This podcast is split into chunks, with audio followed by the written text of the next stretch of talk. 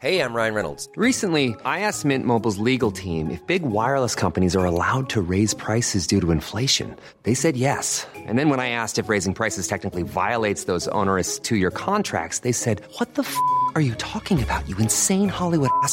So to recap, we're cutting the price of Mint Unlimited from $30 a month to just $15 a month. Give it a try at mintmobile.com slash switch. $45 upfront for three months plus taxes and fees. Promo rate for new customers for limited time. Unlimited more than 40 gigabytes per month. Slows. Full terms at mintmobile.com.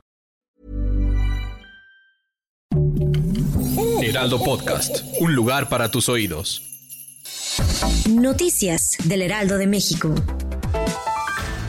La Coordinadora Nacional de Protección Civil, Laura Velázquez Alzúa, reveló que el año 2023 se comenzará con el envío de mensaje de alerta sísmica a través de los teléfonos celulares. En la conferencia matutina de Palacio Nacional, la Coordinadora Nacional señaló que este es uno de los proyectos más importantes que se tendrán para el próximo año. Además que se va a continuar con la homologación de los sonidos y los mensajes de alerta sísmica para la población.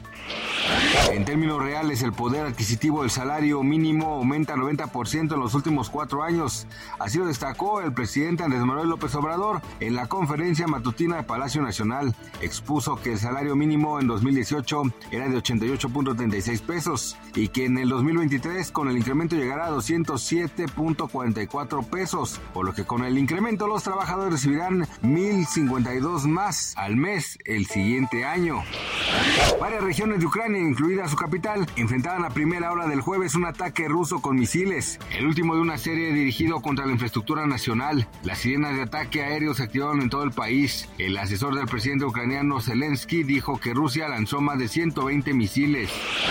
El impuesto especial sobre producción y servicios a gasolina, refrescos y cigarros que estará vigente a partir del 1 de enero de 2023 tendrá un incremento nominal del 7.79%. La Secretaría de Hacienda y Crédito Público informó a través del Diario Oficial de la Federación que la actualización de tarifas se lleva a cabo de acuerdo a lo dispuesto en el artículo 17A del Código Fiscal de la Federación. Se elevará desde el 7.35% que se aplicó en 2022.